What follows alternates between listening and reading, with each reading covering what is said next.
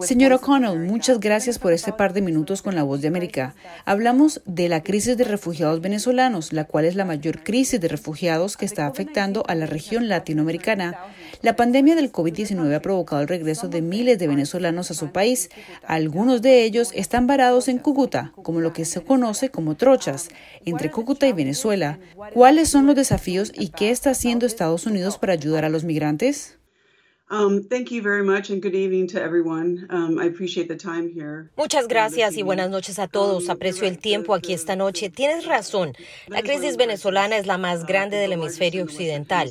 Naciones um, Unidas estima que 5,2 millones de personas han tenido que huir de Venezuela en busca de necesidades humanas básicas.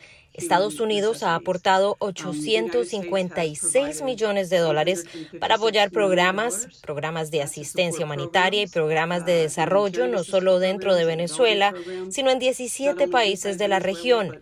611 millones de ellos son específicamente para asistencia humanitaria, para proporcionar cosas como alimentos, refugio, agua potable, acceso a medicamentos y en especial para personas especialmente vulnerables, como menores no acompañados, ancianos y personas con discapacidades.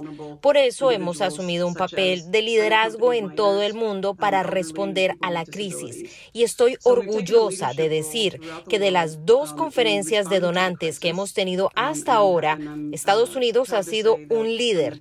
Tiene razón, la situación del COVID ha exacerbado lo que ya era una situación muy grave en el momento en que se vio que el COVID se estaba extendiendo por todo el mundo, trabajamos con nuestros socios internacionales y nuestras organizaciones no gubernamentales para poder ajustar nuestra programación y financiación para adaptarse a las necesidades adicionales de las personas que estaban experimentando exposición y tratando de evitar que se contagiaran de COVID-19. La situación en las fronteras y en muchos de los diferentes países, hay mucho estigma y discriminación que ha estado sucediendo antes de enfrentar la enfermedad. Vemos aún más de eso. Creo que eso es parte de lo que ha impulsado a estos cientos de miles y miles de personas que han decidido regresar a Venezuela a pesar de lo terrible que es esa situación. Gran parte del estigma y la discriminación vienen con la impresión errónea de que los migrantes y refugiados vulnerables podrían incluso estar propagando la enfermedad. Pero hemos trabajado con organizaciones internacionales para obtener kits de higiene, para asegurarnos de que las personas puedan, en la medida de lo posible, lavarse las manos y distanciarse socialmente. Entonces realmente entienden cómo es la mejor manera de combatir la enfermedad, no propagar la enfermedad o contraerla. La otra situación que vemos es la situación económica subyacente que como resultado del COVID está en declive a nivel mundial. Muchas de las personas que han encontrado refugio y un lugar en otro país han descubierto que incluso en el sector informal no pueden conseguir trabajo ahora enfrentan inseguridad alimentaria. Se enfrentan a un posible desplazamiento desde allí, desde sus refugios, que es otra razón por la que han tenido que volver a casa a una situación realmente inhumana en Venezuela, desafortunadamente. Uh, uh, uh, really an inhumane situation in, in Venezuela, um, unfortunately. Ms. O'Connell,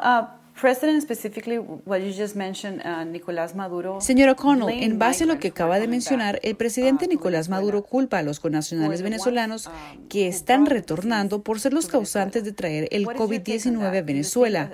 ¿Qué cree usted al respecto de esto?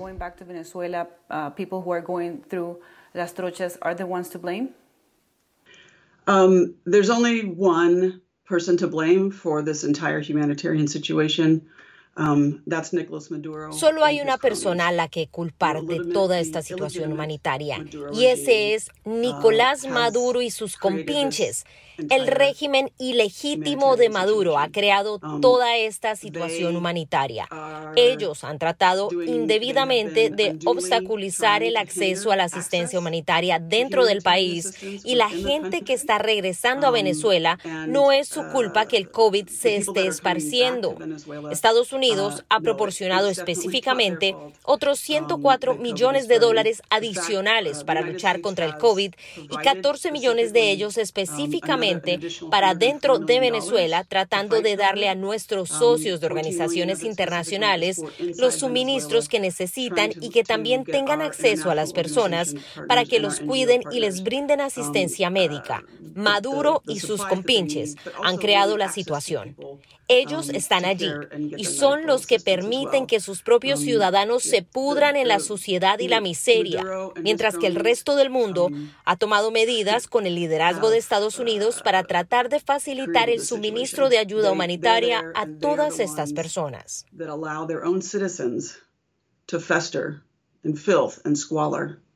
while the rest of the world has taken action with U.S. leadership um, to try to facilitate, to bring some humanitarian relief um, to all these individuals. Um, there are some reports, um, Ms. Ms. O'Connell, Hay algunos informes, señor O'Connell, de que algunos países que reciben a migrantes venezolanos como Colombia o Ecuador trabajan con Estados Unidos para ayudarlos, pero hay reportes en el Caribe y en Trinidad y Tobago que indican que no son bien recibidos. Algunos son víctimas de acoso o trata de personas. ¿Está al tanto el Departamento de Estado de esta situación? ¿Qué hacen con países que no están recibiendo o ayudando a estos migrantes? Or helping these migrants and slash refugees? Um, um, bueno, el otro lado de nuestra asistencia humanitaria, un lado es la financiación y el otro lado son nuestros esfuerzos diplomáticos. Y trabajamos constantemente con países de la región y países de todo el mundo, nuestros aliados que también están preocupados por la crisis pero estamos trabajando con esos países para ayudarlos a encontrar las mejores formas de apoyarlos, para que los migrantes y refugiados que llegan a sus fronteras puedan obtener la atención y los servicios que necesitan. Por eso somos conscientes de la situación en muchos países. Eso es lo que estamos tomando para asegurarnos de que las personas que buscan protección y refugio y buscan un lugar seguro tengan acceso a esos servicios. Ms. O'Connell, last question. Um, la crisis de refugiados venezolanos se compara con la crisis de refugiados sirios. ¿Cuáles son sus expectativas para los próximos meses? ¿Cómo va a terminar esta situación en este 2020?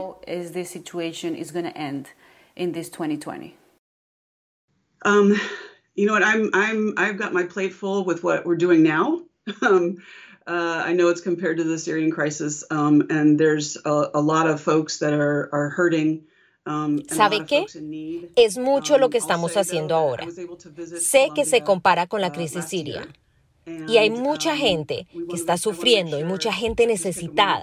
Sin embargo, diré que pude visitar Colombia el año pasado y quiero tomarme un tiempo para agradecer a Colombia y a los países de la región. Pero Colombia sobre todo, por el increíble humanitarismo que han expresado, han demostrado al darle la bienvenida al país a 1,8 uh, millones de venezolanos. Y pude ir a Colombia el año pasado. Estaba en una terminal de autobuses de Bogotá y me reuní reuní con una mujer de 18 años que había caminado la mayor parte del camino desde Cúcuta hasta Bogotá, más de 400 millas, con su bebé en brazos. Parecía fatigada y cansada, pero cuando llegó allí pudo acceder a esos servicios que le iban a dar acceso a la atención médica. Como dije antes, comida y refugio, apoyo psicosocial, algo de ayuda legal, todo está disponible para ella a través del liderazgo y la financiación de Estados Unidos y nuestros socios globales. Pero en todo esto también hay un momento de esperanza. Cuando fui a visitar una escuela y me reuní con algunos de los escolares que habían recibido a sus compañeros venezolanos, no vi discriminación, no hubo distinción, no había identificación de que usted fuera de esta o aquella nacionalidad. Todos fueron bienvenidos.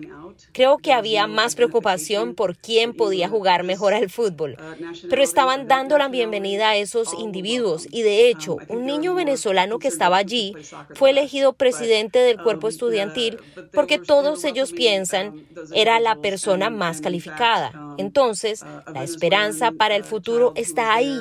El trabajo se está haciendo ahora para ayudar a aquellos que necesitan esa ayuda ahora.